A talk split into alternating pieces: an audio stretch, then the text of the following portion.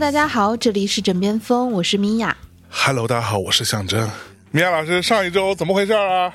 上一周就是人生缺乏灵感，所以 对，就就不不信咕咕了。嗯，我就体验生活去了。体验生活去了。你这个学点好的，不要跟倪斌学，好不好？呃，学什么不好？变成一只禽类的动物不是很好。今儿聊点啥呀，咪姐？你你觉得聊点啥呢？我觉得我们可以很临时的聊一个话题啊，这个话题呢听起来不太像是枕边风之前会聊的那种特别大的话题。当然，大内其实也不太聊这种话题，但是呢，我觉得看起来最近啊，好像问的人也蛮多的。举个例子啊，比如说我们的小编有给我们出一个选题，本来我觉得说这个题目有代表性吗？结果在最近这段期间，我就陆续的收到了几个留言，然后也包含就是昨天啊前天我也收到了一个非常类似的，跟我们小编提的那个建议很类似的这么一个留言，一个疑问吧，可以跟大家来简单分享一下。提的是什么话？什么题呀、就是我们小编给了我们一个选题，是说如果到了三十岁，人生还没有目标，或者说没有找到热爱的事情，嗯该怎么办？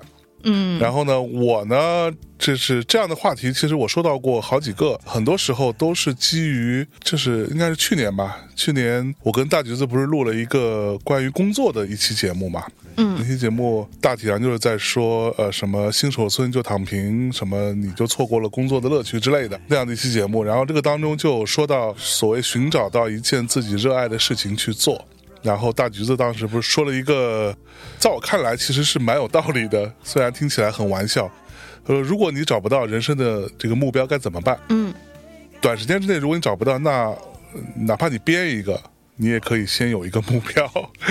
对，对，然后就有呃，前天就有一个私信发给我，他的那个问题跟我们小编提的那个有有点类似啊。他说我今年二十八岁。他没有三十，二十八。他说呢，我的工作也很稳定，但是我现在就不知道我的人生该往哪里去，就很迷茫嘛。我觉得可能经过这三年的口罩的问题，很多人都会比较迷茫，尤其是呃，我其实之前还收到过一些这种呃准备要毕业或者刚毕业的大学生。大家也有很多的迷茫的这样的一些心态哈，就觉得我该怎么办呢？前天给我留言的那个同学，他也说到说，那你们的节目里也有说，大不了可以编一个，对吧？问题来了，就这个人生目标应该怎么编呢？那应该怎么编呢应该怎？么编呢？我觉得应该怎么编，先往后放放啊。我们今天其实就想跟大家聊一聊吧，就是如果说呃人生目标这件事情到底。靠不靠谱，或者说需不需要，或者说人生目标和你热爱的事情这个东西到底是不是一件事儿？米娅老师是表达过很多次了啊，说是一个从小没有特别明确说自己长大想成为什么样的一个人，想做什么事情，对吧？就这个东西没有那么明确，并没有对某领域或者某一某一项所谓事业有那么强烈的热情的一个人。但是呢，你在我们上一期就是。呃，上上周啊，偷偷的拖更一期，当你去描述的时候，就会 你就不要字里行间的来鞭笞我了，差不多就得了，是不是？你要在我没有反抗之前见好就收，这就是一种生活的智慧，哎呦，这就是是婚姻的本质啊，就是见好就收。啊，可不嘛。对啊，但是那一期节目呢，米老师说，哎，终于好像找到了一个自己接下来人生要成为什么样的一个人。因为我们俩算是比较截然不同的人嘛，所以就想跟咪姐先请教一下有有有有有，啊，您老人家啊这么长时间了，第一是真的没有一件事情让你觉得特别有热情，想要为之奋斗去努力吗？那第二个问题就是，如果是这样，那你这么长时间难道不会焦虑吗？你的人生没有找到一个目标，嗯，好的，嗯，首先呢，我觉得其实每个人还是都挺不一样的哦，就是所以我的例子并不一定能够应用给大家，但是嗯我可以来分享一下我的这个人生，我这样过来的时候是一种什么感觉。哦，嗯，就是比如说，你说我所谓的啊，我没有一个人生目标，难道是指我浑浑噩噩活了三十七年吧？其实不是的，嗯。就是你在当下在生活的时候，你肯定是有眼不前儿的很多很多目标的，哎，对吧？就比如说，呃，你小的时候可能你总有你喜欢的东西，对吧？你这这些东西都是存在的，嗯然后你一路觉得说，哎呀，我在有些东西上也挺擅长的，嗯然后我这个有些东西给我带来很多快乐啊，你一路还是。该怎么生活就怎么生活，你该上学上学，该考试考试，对吧？你在读书的时候，你总知道九十分肯定比十分强吧？可说呢对，吧？就是所以像像这些，嗯、就是在你的日常生活已经由前人为你设定的一些路线，其实一直以来都是走着的。嗯，就类似于我这种吧，我觉得不太容易成为那种，呃，像乔布斯一样什么中间辍学这种，就是你没有一个辍学非得去干的事儿，你知道吗？对，所以一般来说就是属于相对呃比较随大流的。嗯但是这种所谓随大流呢，是你也是希望在这个大流当中能够尽可能的好一些吧。那么因此，在呃过往的人生当中，其实你该有的体验、该有的感受、该有的努力、该有的嗯三步以内的目标，其实都是存在的。嗯你没有觉得，或至少对于我来说，我没有觉得有你刚刚所说的这种这种迷茫。啊，说实话，嗯，我先插一句啊，就是我觉得他们说的这种迷茫，可能是在表述上啊，可能也比较夸张一点。对我相信，就是大多数人，你肯定是我要在这个社会上存活下去，我得找份工作，我得去上班，对吧？我得去有收入。我觉得这个东西，包括说自己去租一租个房子什么之类的，类似于这种最基本的，大家应该还是有的。我觉得只不过是说，没有特别明确说我到底应该为什么东西奋斗终生呢？我觉得说的夸张一点，可能是这么个意思。嗯呃，对对对对对，那我其实也一直知道，我好像还没有过那个所谓的要为之奋斗终身的东西。嗯我我为什么这么说呢？就是比如说，呃，你你不是经常听到有那种题，就是说，比如说你要为一些在你人生中比较重要的东西排序，就所谓的优先级。对优先级，或者说那个你有没有一个座右铭？嗯当碰到这种类型的，就是当碰到这种跟特别嗯终极的人生观相关的问题的时候，我往往都很沉默，嗯，就我回答不出来，是。因为我没有一个座右铭，我没有座右铭。嗯。我没有所谓的一句话或者一个什么东西可以代表我，是，然后优先级排序吧，我觉得都蛮重要的，就是 就是我我觉得都挺优先的呀，就是 那我的问题就来了，我啊、你眼前的这个家伙跟呃世间的好酒排个序呢？不是世间好酒不会出现在这个清单上，对吧？这个清单上往往都是什么金钱、健康、什么爱情、友情、亲情，你说这东西让你怎么排？然后，对吧？哦所以就是都是这种 这种终极排序嘛。就是我以前就会想说，为什么要有这样一道题目呢？是，就是这难道不是我们一路走过都在追求的东西吗？嗯所以，嗯，我我不知道在问这些问题的朋友，你你是不是跟我一样？但是我这类型的人呢，其实很容易走向胡子眉毛一把抓的这样状态。对，就因为你没有一个你特别想要的东西，因此你不知道该对什么东西 say no，嗯嗯嗯，你不知道该怎么 prioritize，你不知道哪个东西对你来说更重要。嗯哼，于是你就觉得他们都很重要，因此他们都需要我努力，他们都需要我去争取，他们都需要我去建设，对。他们都需要我花时间精力去维系，去。所以，我们这类人，我猜是你经常看到特别忙的那种人，啊，对，你知道吧？嗯。所以这是我我我后来，因为我我非常幸运的，也可以说是不幸的，就是我在三十七岁，我才第一次知道哦，我原来想要做这件事情。嗯哼，然后呢，当我有了这件事情之后，当我回头再去看，回头再去看我过往的忙忙碌碌，回头再去看我过往的自以为特别聪明的一些算计，你知道吧？就比如说，在你特别年轻的时候，你会觉得说，哎呀，我是不是应该出去社交一下啊？啊，我是不是应该做这个啊？我是不是应该考那个级？我是不是应该？我不是说这些事情本身有什么错，嗯而是当时你也你也不知道这个东西最终会为你带来什么，嗯哼，但是你只是觉得我需要它。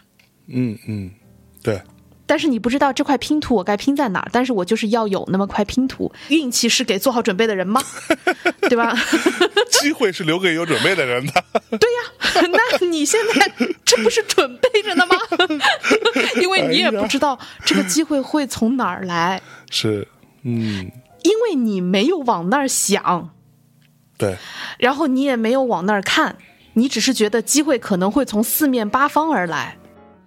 然后，那我这不四面八方我都得准备着呢吗？对，所以 我我有时候就在想说，那这种想法又是从哪儿来的呢？是我、是我天生我天然就没有寻找或者感知到我的那个终极目的的那样的一种能力，或者一种一种我我就缺乏这种直觉吗？嗯我觉得小的时候啊，很多大人都会跟自己小孩说，你要扬长补短，就大概那个逻辑就是要补补上你的不足。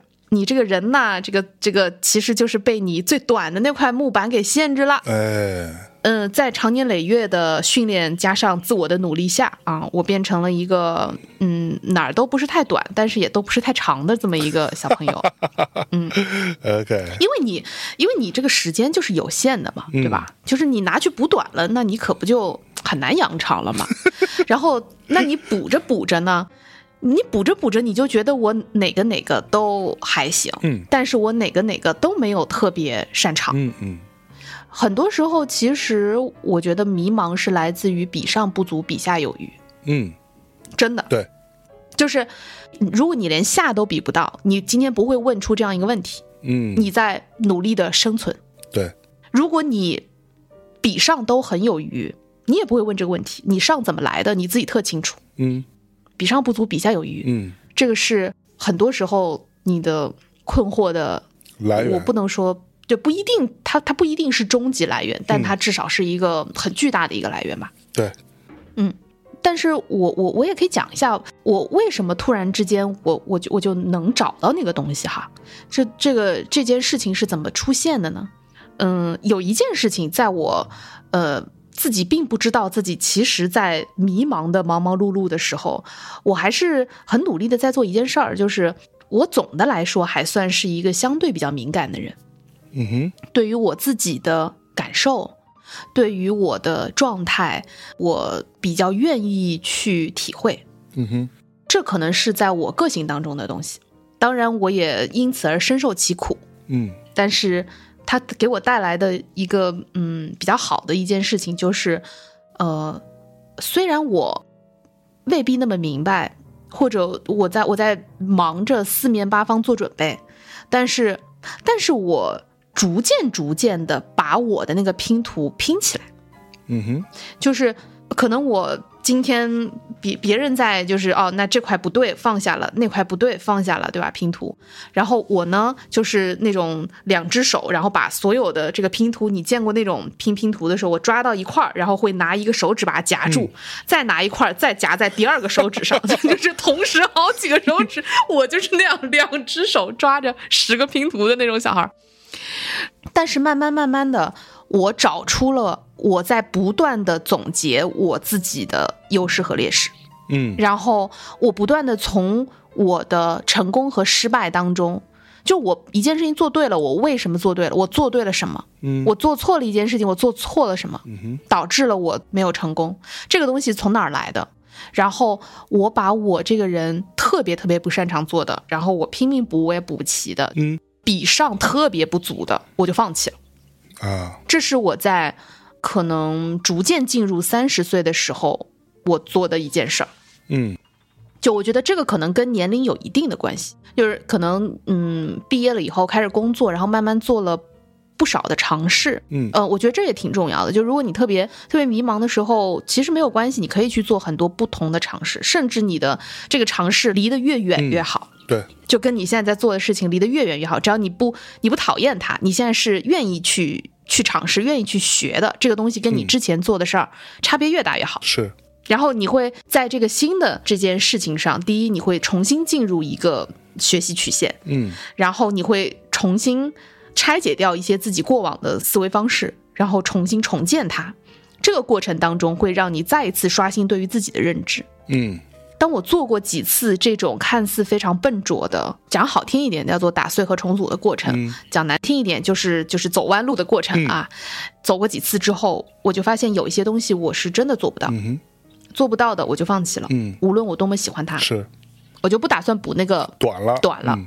嗯，在放弃补短的过程当中，我知道了我应该走向短的反面。嗯。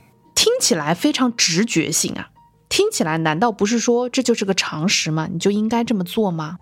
但是人是会被你巨大的行为惯性所限制的，你要去放弃补短。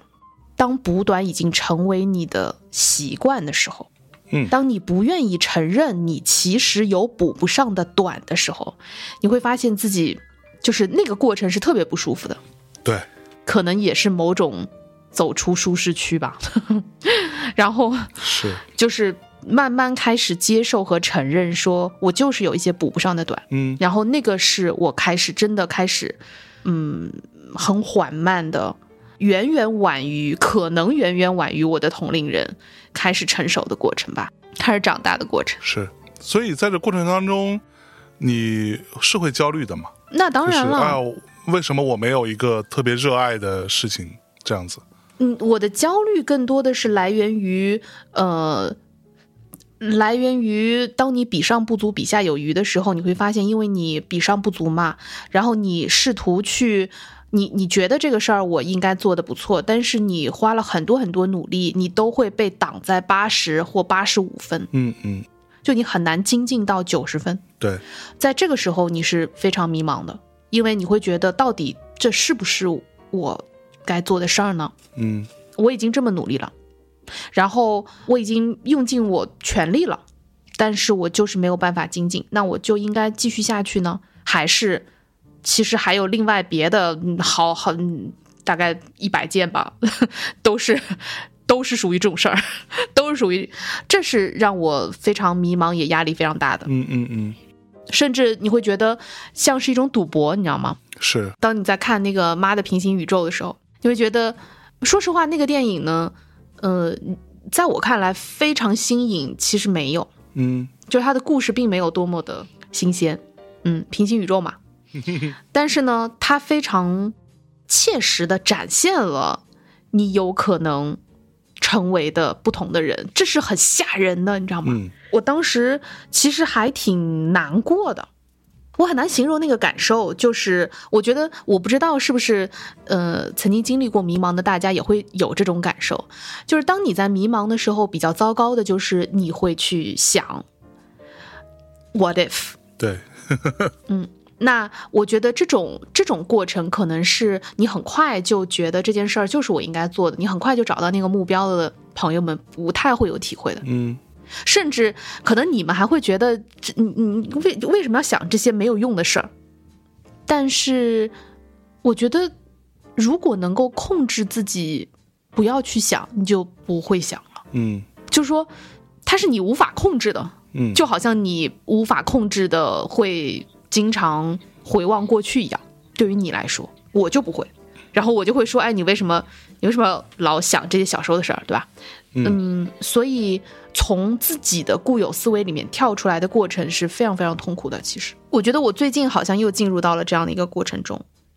呃，不是因为迷茫导致的，而是因为恰恰是因为我知道了自己要干嘛，然后就觉得我离得非常非常远，嗯然后我也在做着如何把我的目标，所谓的我真的想要去做的这件事情，倒着去拆解，成为我可能可以一步一步去完成的这样的一个过程。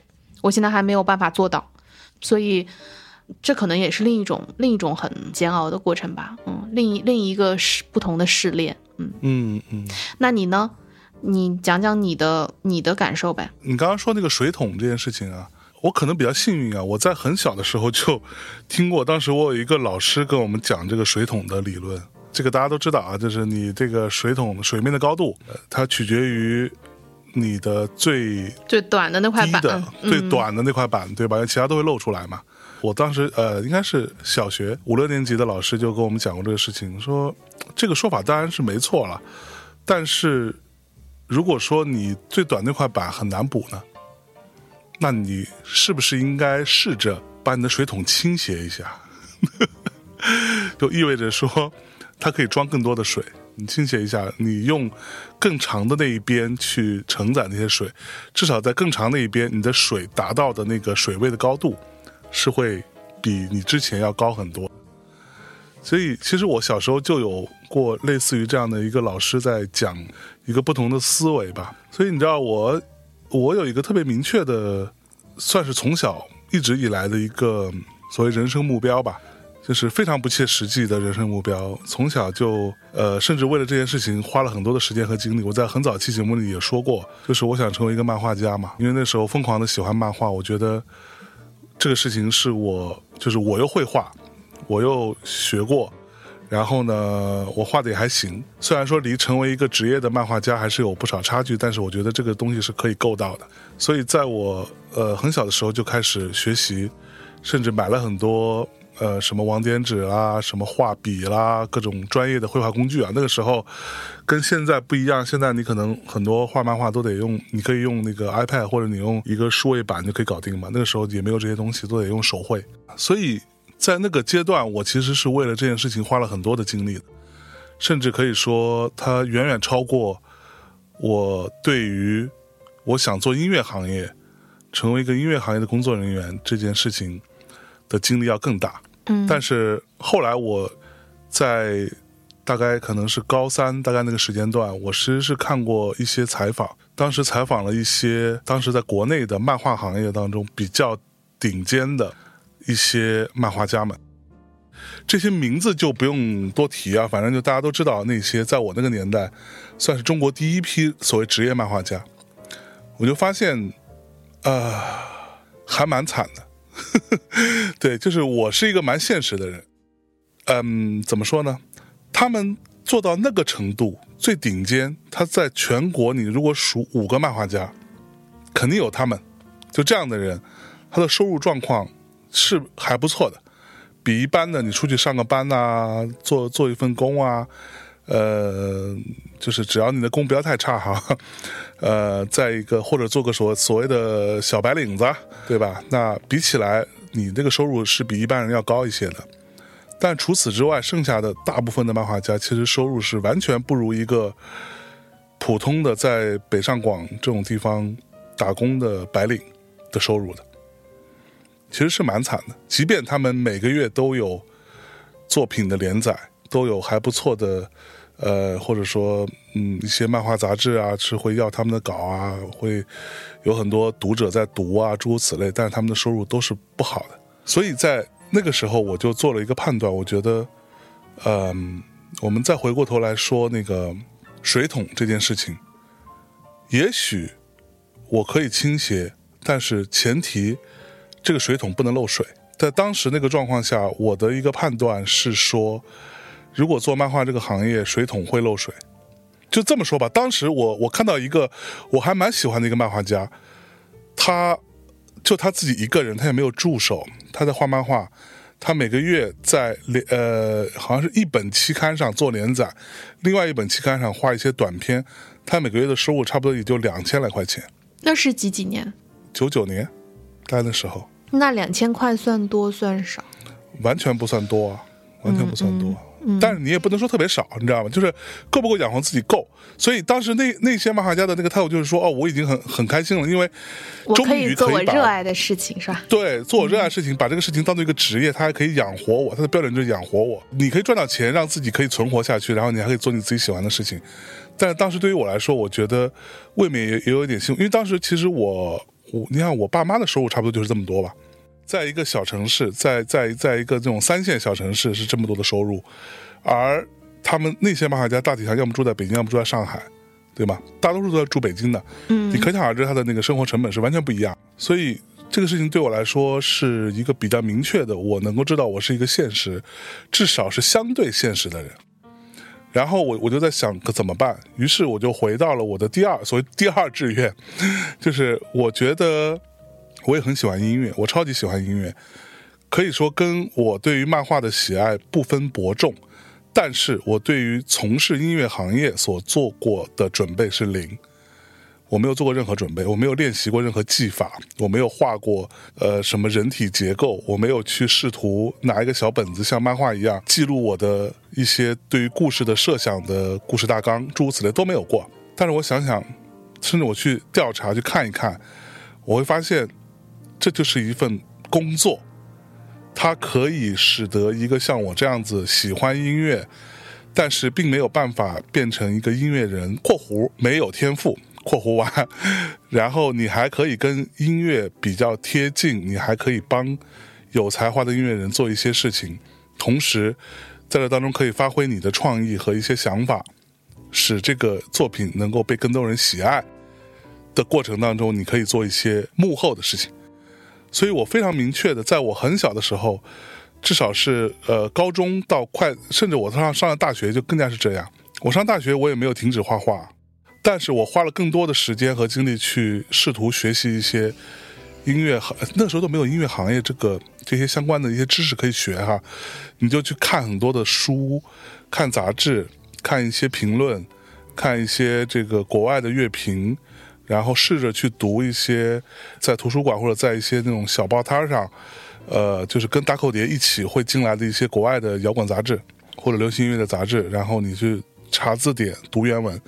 试图去了解到底是怎么回事，那个我开始做一些准备和一些基本工作了，所以那个时候我是非常清晰的知道，参与到音乐行业本身做一个幕后的工作人员是我很想很想做的事情，这个我之前也讲过了，对吧？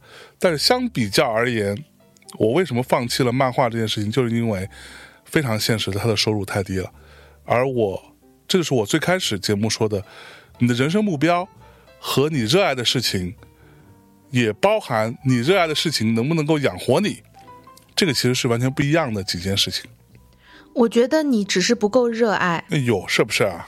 或者我问问你，那你现在在做播客，播客可以养活你吗？播客可以跟让你过得很好吗？呃，至少比漫画好多了吧。但是你现在会把很多时间和就是就是放在播客上，而不是音乐上了。嗯，对。嗯，那你依然觉得音乐是你的人生目标吗？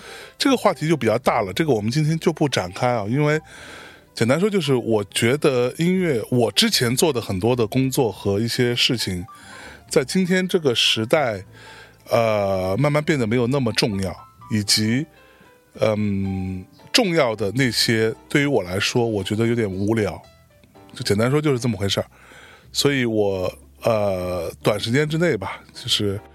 我会更想做一些自己有兴趣的事情，就是很简单啊，就是做播客也好，做什么也好，其实这是一个比较，其实他跟我之前做的很多事情是有一些类似的，你知道吗？嗯，他是在把一个想法把它拓展出来，完善它，变成一期节目。和我就是这么说，虽然不太合适，但意思一样。和之前你把一个想法变成一个一个 marketing plan，变成一个企划方案，其实本质上做播客反而更简单一些。嗯。因为你可以掌控它的产出嘛，对吧？掌掌控它的呈现。对，没错。所以我的意思是说，如果说我们今天要讲，你如果就非得要死磕某一件事情，那因为因为你足够热爱，但是它现实与否其实还蛮重要的。就像我之前我是听谁说过，说当年画漫画的那一波，要么就是家里有点钱。要么就是家里有点事，有事（括号也就是有钱）。其实很少人真的是拼所谓才华这件事情的，就因为那个时候为什么漫画家少，就是因为很多人是没有办法进来的，那个行业并不成熟。今天看到，当然这以下是我一个比较个人的，嗯，怎么说？虽然可能未经证实，但是我很坦诚，非常认真的是这样想的，就是你当然有热爱的事情，但是。我觉得很多的迷茫是来自于，你也知道你热爱的那件事情未见得可以养活你，或者说你短时间之内找不到一个方案、一个路径，让你热爱的事情变成可以养活你的一份工作，这个是大多数人的状态。这个也是迷茫的其中的一个原因。这个你同意吗？嗯，我同意这是其中一个迷茫的原因吧，但是我不知道这是不是大多数人的状态。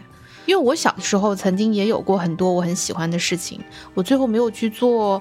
嗯，有些不完全是因为，嗯，他不能养活我。嗯，然后有的可能就是说直白点，其实就是没有那么喜欢。对，就是你自己觉得很喜欢。比如说我小的时候，我在学校的时候，在大学的时候，我其实是话剧社的。而且呢，我还自己，呃，我我我我自己演，我还自己做导演。然后我当时觉得说，我好喜欢舞台，我一直到今天都喜欢。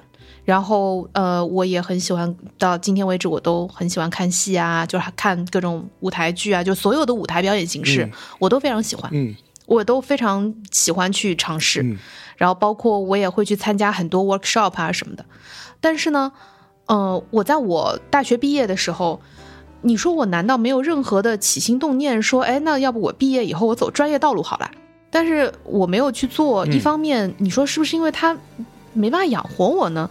这个问题可能也飘过了我的脑子，但是它不是最重要的。嗯嗯，可能就是我还一方面我对他没有那么自信，是。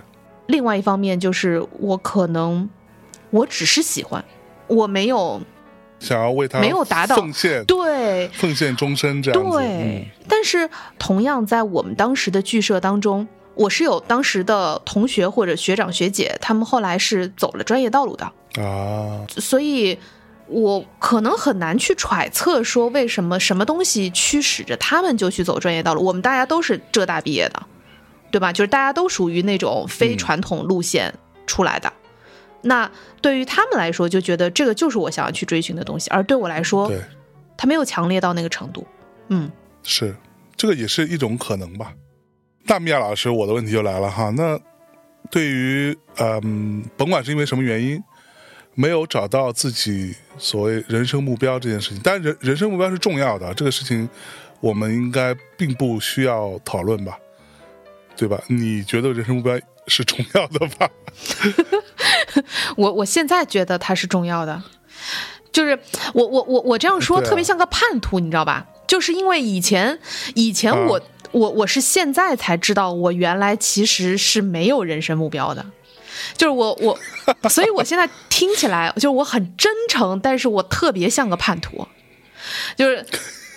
对，就我以前就你你你你想，今天是一个叛 一个叛变之夜，对，就是你你可以回去听我，呃，回回去听我们早年间的枕边风，我当年也是言之做作的，对吧？说我这个就是就说起来特别积极，很多东西我特别的确信，我我之前也是说过这种屁话的呀。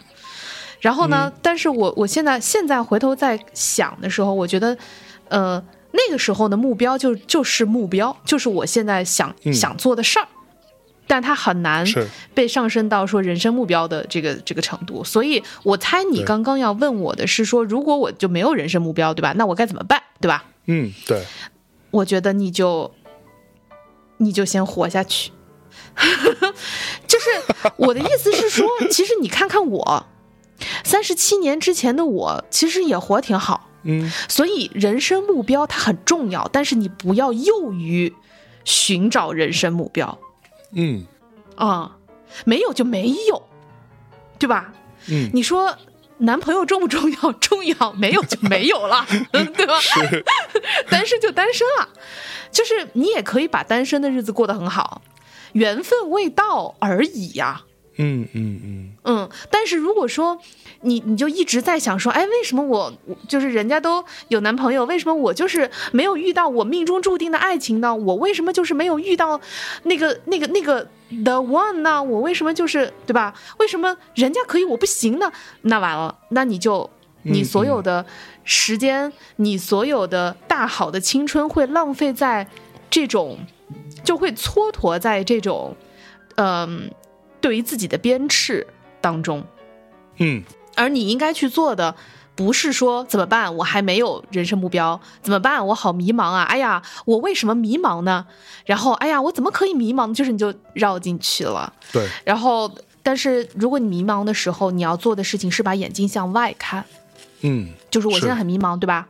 嗯那我觉得这个世界上所有的能解决问题的办法，都是一个动词，嗯就是你得去，它它一定不是个名词，不是说什么东西能解决你的问题，对而是一个动作，对某个动作，所以动起来，对，做什么？嗯，对，才能对解决你去你去。然后你现在特别迷茫，你就去找一件事儿做，这就是大橘子所说的，你去编一一个目标，对，没错，所以你就就在你所有喜欢的，或者在你认为你比较擅长的事情当中选一个事情来做，你打出一拳才会得到反馈。是就你走出一步，你才有可能知道这一步，对吧？对不对？嗯嗯，那对于我来讲，我觉得可能这个是一个比较重要的，希望能够帮助到大家的一个建议吧。嗯，嗯嗯，那你嘞，你有什么建议可以给到大家？就正如米娅刚刚也说的，就是我可能比较小，就比较明确自己想要做什么。就是你有虽然那个目标并不高，呃，但是你就花了很多的时间，你已经很明确了你那个方向，你要往那去前进，对吧？所以其实我一直都没有讲过一个故事。这个故事呢，是我刚刚听米娅一边讲的时候，一边突然想到的。没有讲过的原因，是因为它对我来说，并没有给我造成巨大的一个冲击，或者是呃某一种影响。就是我在我刚工作的时候，第二份工作，二零零三年，然后我那呃那次呢，被带去一个被我们一个同事吧，也算是一个朋友，带去了一个另外一个朋友家。这个朋友呢是一对夫妇，然后是一对艺术家，就是好像是中央美院还是哪里之类的吧，就是那种从小学画的那样的人。嗯然后呃，他们呢就在一个非常远的，就北京周边啊，有一个地儿叫做清河，那个地儿算是北京跟河北就更靠近河北吧，那个地儿。哦，对，但是它应该是属于北京地区的，但很远，非常远那个地方。我记得我们当时去了之后就，就当天就没有回来，啊，就因为太远了，所以就是那时候大家都没钱，你知道吗？就是去吃饭，你知道光坐车什么什么这个公交转呃这个地铁转的公交转来转去，坐车就两三个小时过去了。嚯，到那之后打电话给人家，人家又开车出来接我们，又把我们这个运到他家里面，又花了半个多小时，就在一个村儿里头。它是一个平房那样的一个一个小院子吧，这样子，所以比较便宜嘛。然后就在那儿，因为当天晚上吃完饭之后，我们就看就发现我们肯定是回不去了，因为我们不并不会有钱打一个那么贵的车回到城里来。那时候虽然不是说身上没有那么多钱，但你就不舍得花那么多钱，因为那时候薪水都很少嘛。嗯那可怎么办呢？于是就在那里住了一夜。然后呢，我就看这个，就他们在做什么。就这个夫妇俩当中的老公，他呢是他是画画的，同时呢，他很还很喜欢做呃一些那种皮具啊，嗯呃，他会做一个包啊，做一个笔记本啊，什么诸如此类哈，做各种各样的东西。然后当天晚上我们吃完饭了，然后大家都开始，呃，什么喝喝茶啊，聊聊天啊，听听音乐，就其实都在这个院子里面，在旁边开灯进了一个小屋子，那是他的工作室，他在里面就开始画画了。我也比较社恐的一个人，我也不知道跟就还有旁边很多不认识的人，然后我就进到，我就跟着他进去看他画画。然后我就看他拿起笔来，开始在一个纯白的油画布，他开始涂抹。然后呢，画着画着画着，我就因为我也画画嘛，我就知道他其实现后边画的东西跟他前面画的东西不是一件事。然后他画着画着之后，完了中途他就点了一根烟，然后他开始想要抽根烟，然后我就跟他有机会跟他聊，我说：“哎，你现在画的跟刚刚的不不是一个东西。”他说：“对啊，我刚开始想画一片大海，在海上长出奇异的树。”嗯但是我画着画着呢，我就觉得我突然不想画大海了，我想画草原，然后我就在中途把它改成了草原。但是我画了草原之后，我我突然又觉得说，其实我想我想画的不是草原，所以你看现在我上面有很多大块的白，我是想画羊群，因为我从小就特别喜欢羊，但是我今天画的这个羊是我以前没有画过的构图，于是他就开始画羊了，然后我。那时候你你年纪比较小，我在旁边笑，我说你还挺随性的。然后他跟我讲，他说你知道吧，我作为一个从小学画画的人，我有一个基本的自我纪律要求，就是不出意外的话，不管你有没有想画的东西，就是所谓灵感这件事情，到我这个年纪，到我画了这么多年画这个年纪，学过专业的美术，学过专业的油画啊，这样子出来的人，灵感这件事情是不会凭空产生的，灵感一定是在我画的过程当中产生的。嗯，所以不管今天我有没有想要画的东西，我都会到那个时间点，或者今天差不多有一个有个任务一样的东西在我脑子里面，我要坐在画布前面、画板前面，我开始画，哪怕我画的不好或者画废掉了，我还可以改，但是我不能允许我哪天没有提起画笔嗯，你是不是又在点我呢？啊，没有啊，我觉得我被点到了。对，好吧，我不打断你，你继续说。然后他又跟我讲，他接下来这番话对我来说是有点重要的，你知道吗？就是，但是我觉得也有可能是他那天喝了有点大，胡说八道，这个大家自己判断。但我我觉得蛮有道理。他说，当我坐下来，我想要画一片海的时候，那个是一个我；但是当我突然之间把它改成一片草原的时候，那个我就不是原来的我了。当我在草原上加上了大块的白，我想要画羊群的时候，那个我就是第二个我的一个升级版。你只要去画，你只要去操作，你只要去表达，你就有可能会找到自己真正想要做的那个东西。然后这个人非常神奇，就是我在大概很多年之后啊，可能都不止十十五年之后，在另外一个什么局上碰到他，但是我已经不认得他了，因为我那时候太小了嘛，刚工作，我已经不认得他了。然后他还记得我，他还跟我聊天说。如果没记错，我应该见过你。我们当年什么什么时候在清河的什么什么地儿，你有来过我家？当时你还留着长头发，诸如此类哈。我说哦，对，他现在去了内蒙的某一个地儿，然后在那边养了一群羊，一千多头羊吧，大概是这样。就是其实那是一个蛮大的数量级，你知道吗？他真的去养羊去了。就这个人让我觉得很有趣，就在于我觉得跟你刚刚说的是一样的道理。你不要坐在那里。等待我的灵感或者我想做的事情，我表达我的那个热情到底在哪里？他做的事情就叫做我先拿起笔来画，他会带着我去到我想去的那个地方，哪怕最后他甚至带着我离开了北京，去了内蒙，变成一个养羊的放羊的人，我还可以一边放羊一边画画，一边做皮具，我还可以做这些事情。那个生活是真的他想要的。我觉得这个故事本身非常浪漫。然后呢，嗯，我也祝他一切都好。然后，但是这个故事其实很难说明人生目标这件事儿。呃，但是我觉得从中呢，有一件事情我是同意的，就是我们大家总觉得人生应该有一个终极解法，对吧？就好像我应该有一个人生的终极目标，然后或者我应该有一个，就是那个我要跟他结婚的人，对吧？就是那个 the one。就我们总觉得。应该有一个解法来解决我人生中不能说所有问题吧，但这个垂类项下面的问题。然后呢，甚至当当然更普遍的想法就是，呃，如果我有钱，我就能解决所有这些问题，对吧？但是事实上，我觉得人生也好，世界也好，可能比我们想象的复杂的多。嗯，嗯，没错。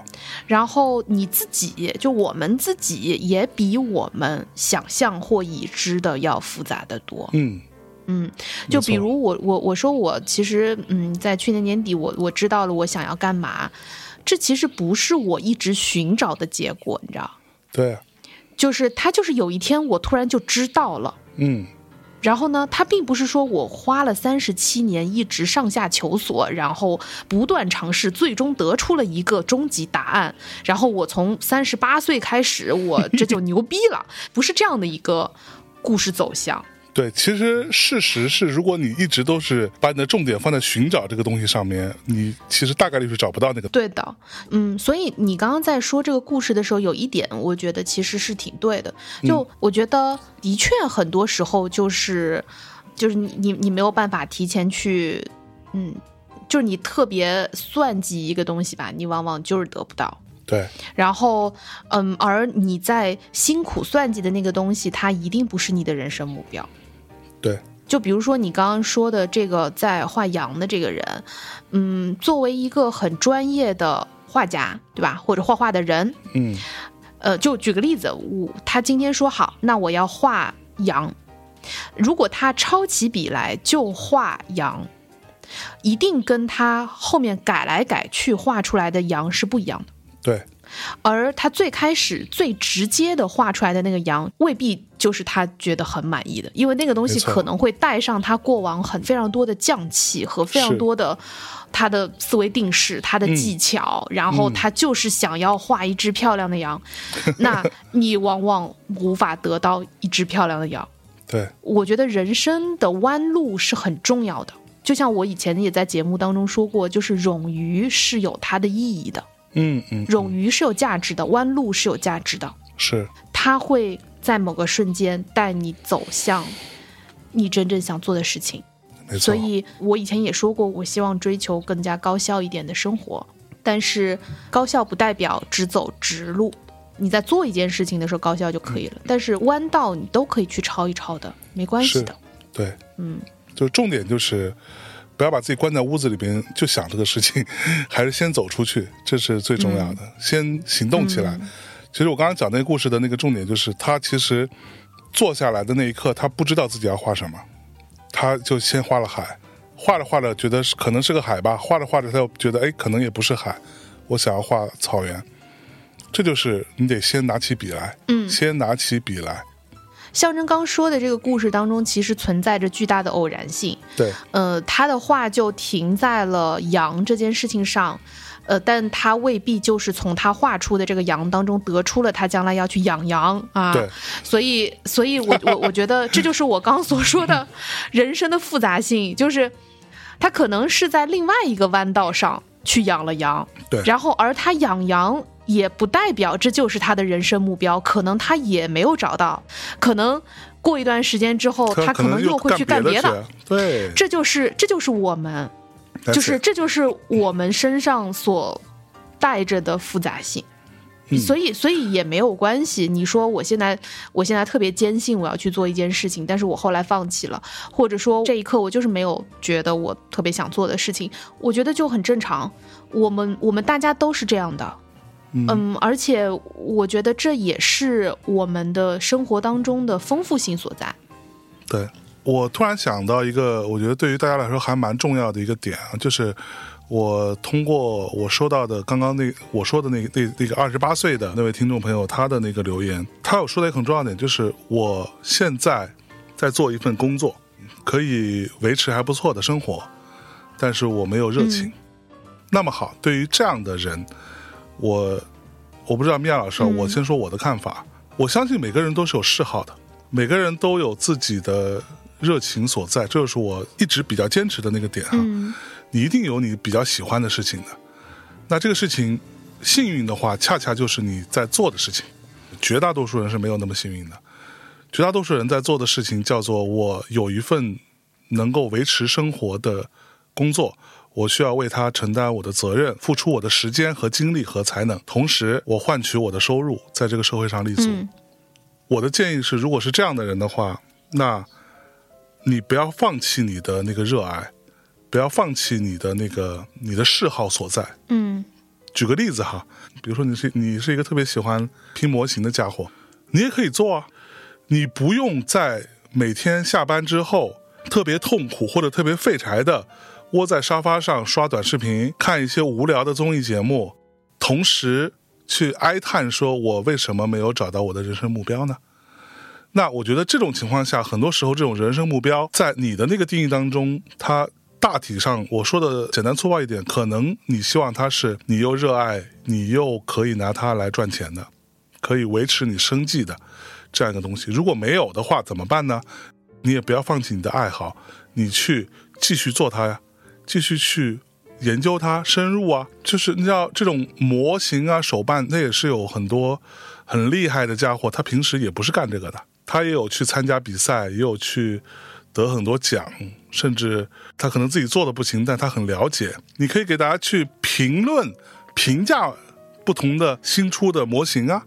如果你喜欢玩游戏，你也可以啊。不是所有人玩游戏都能够去把这个当职业，就变成一个职业电竞选手，那个门槛是非常之高的，对吧？但是你可以做的是，我可以去评价游戏啊，因为你已经没有那个生存压力了，所以你在这个部分你可以更加轻松的、单纯的、热情的投入在这个事情上面，对吗？其实这是我的一个比较怎么说切实的一个建议，就是我认为一个人有嗜好、有自己的爱好、有自己的一个小小的领地，这个东西就是你觉得最舒服、最开心，你花了多少时间去研究、去深挖，你都不会觉得无聊的这件事情，那你这样的人才叫做一个完整的、有灵魂的人嘛。我我我觉得，其实很多时候我们说要我找不到目标啊什么的，其实就是靠腰一下。嗯，就是怎么说，向这个世界撒个娇，你你你你知道那个那个感觉吗？就是哎呀，就是我没有目标，就是我我是觉得呢，首先呢，如果说你有这样一个能够养活你的工作，那就说明这个工作要么就是这工作本身要求不高，要么就是你可能在这个部分已经有很多训练，然后或者有一些积累了，对吧？所以就使得这个工作能够，嗯，事实上对你来说相对比较轻松嘛。然后它又能够支持你的生活，我觉得蛮好的呀。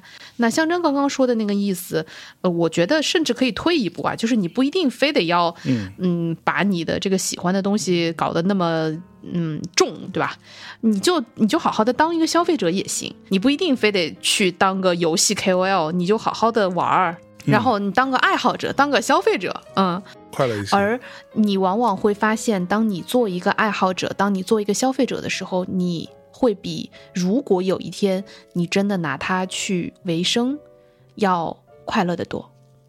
这个这个之前我记得我们在随便聪明里头，就我们另外一个台叫随便聪明，我们讲讲那个时尚的。然后在那个台当中，我们也有讲过这个问题，就是说你喜欢漂亮衣服和你真的变成一个时尚编辑，那简直是完全不一样的人生。就是你喜欢你热爱逛街，对吧？这个多快乐！热爱消费，超快乐。然后，但是你要以此为生的时候，其实它，呃，就是远不如你来当一个消费者、当一个爱好者来的快乐。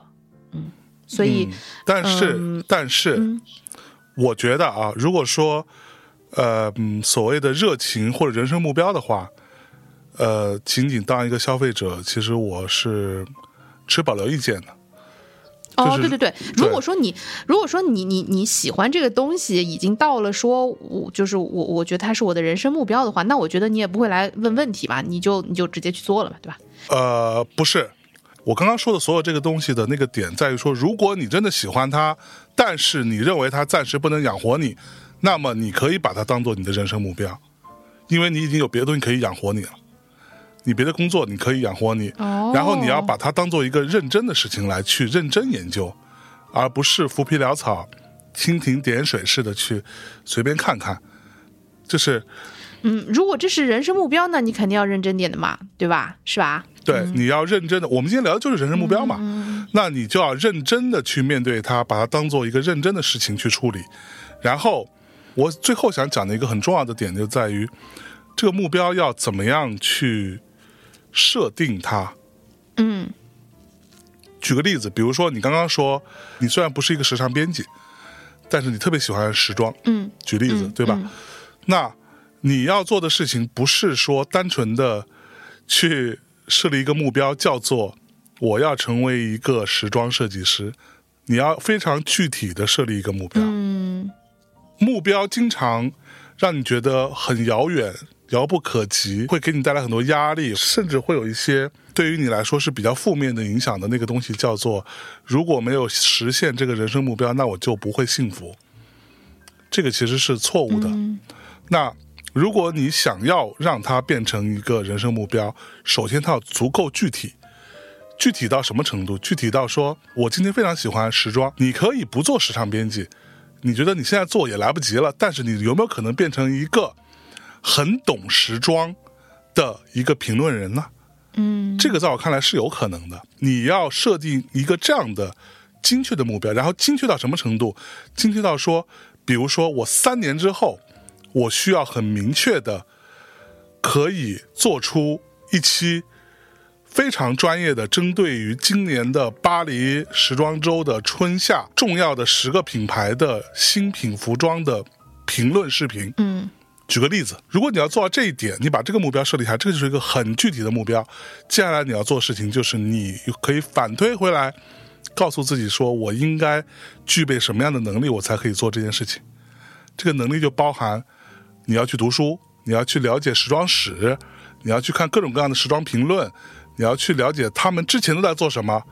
这些品牌你觉得有趣的、值得评论的品牌，过往都做了些什么事情，你要都去了解。同时，你甚至还要去了解怎么样去做视频，你甚至要了解怎么样去 P 图，怎么样做一些简单的设计，让你的这个视频看起来更 fashion 一点，诸如此类。要把这个东西设定的非常具体，而不是虚的一个东西。那个东西是你永远不会去做到，你也你也甚至想不到怎么拆解。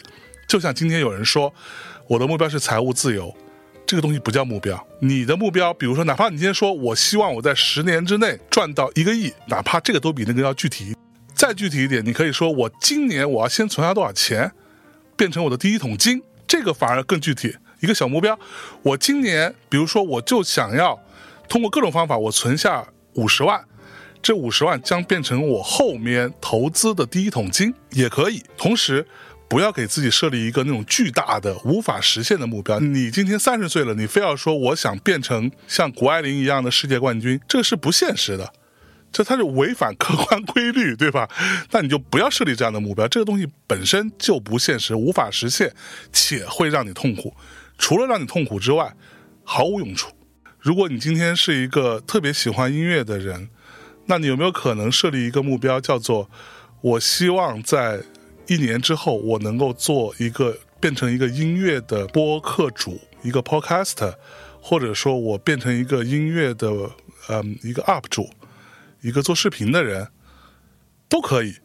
这个在你的日常的工作之外，你播出更多的时间，你要牺牲掉的是你废柴的时间，你刷手机的时间，你出去瞎混享受的时间。但是你要知道，这个东西是真的是你热爱的，你就不怕那些事情。对吗？好了，我讲完了。好，那我还是回过头来要说，因为我们每个人走过的路都不一样，我们眼中的世界，呃，甚至都未必是那个唯一的世界。那没准我们就在一个游戏里面。我本身是比较相信，我们总归是有。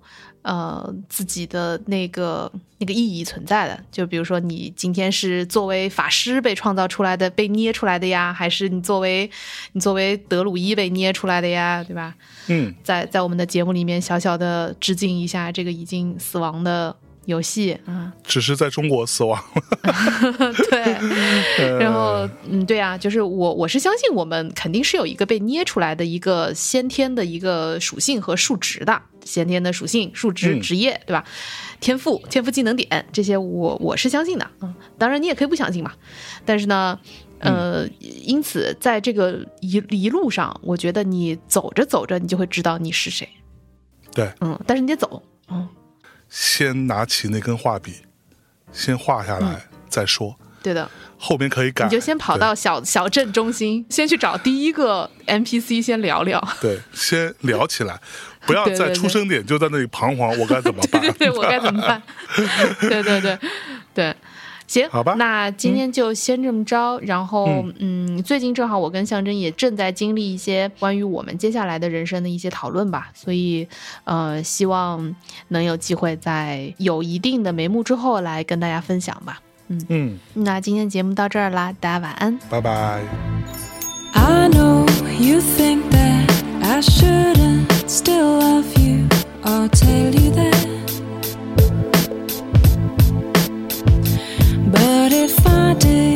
didn't say it, well, I'd still have felt it. Where's the sense in that? I promise I'm not trying to make your life harder. I'll return to where.